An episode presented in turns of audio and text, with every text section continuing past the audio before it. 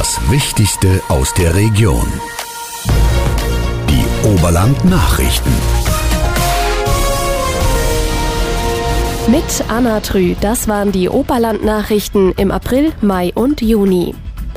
Bei Verkehrs- und Bergunfällen verlieren insgesamt neun Menschen im Oberland ihr Leben. Eine 41-jährige Penzbergerin ist mit ihrem Mann und kleinem Sohn im Auto unterwegs. Bei Teining wird ihnen die Vorfahrt genommen und es kommt zum Frontalzusammenstoß. Die Mutter verstirbt auf dem Weg ins Krankenhaus. Am Kramer stürzt eine 22-jährige aus dem Landkreis Eichach in den Tod. Eine 53-jährige aus Greinau verliert ihr Leben unterhalb der Wachsensteine und ein 81-jähriger verstirbt in der der Höllentalklamm. Für Aufsehen sorgt Anfang April das Urteil einer Richterin am Familiengericht in Weilheim. Sie befreit ein Kind von der Maskenpflicht an der Schule. Sie sah eine Kindswohlgefährdung.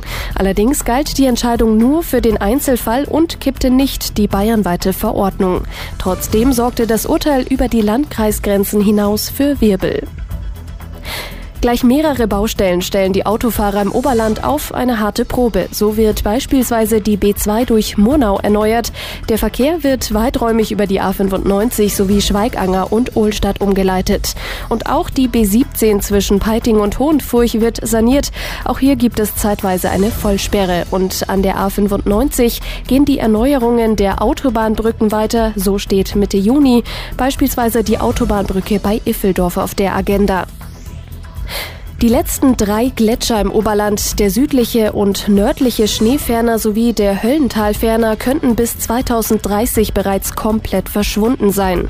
Das sagt Umweltminister Glauber bei der Vorstellung des Gletscherberichts in München Ende April. Künftig sollen deutlich mehr als 70 Millionen Euro in die Klimaforschung investiert werden. Investition ist auch das Stichwort für Penzberg. Dort soll in den kommenden fünf Jahren ein neues Fraunhofer-Institut für Infektionskrankheiten entstehen. Kostenpunkt für den neuen Wissenschaftscampus 80 Millionen Euro.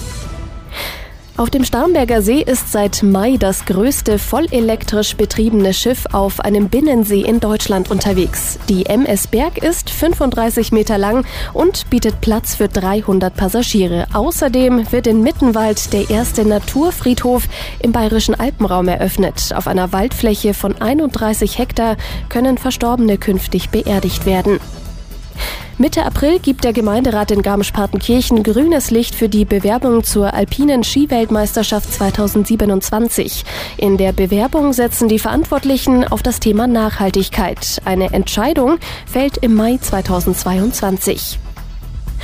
Bei einer Routinekontrolle am Bahnhof in Starnberg kontrollieren die Beamten einen 38-jährigen Starnberger, der mehrere Gramm Marihuana bei sich hat. Bei der anschließenden Wohnungsdurchsuchung entdeckt die Polizei satte 175 Einkaufskörbe, die der Mann bei seinen Einkäufen mitgenommen hatte. Der Wert der Körbe wird auf rund 900 Euro geschätzt. Das waren die Oberland-Nachrichten aus den Monaten April, Mai und Juni. Mehr aus unserer Heimat finden Sie jederzeit unter radio-oberland.de.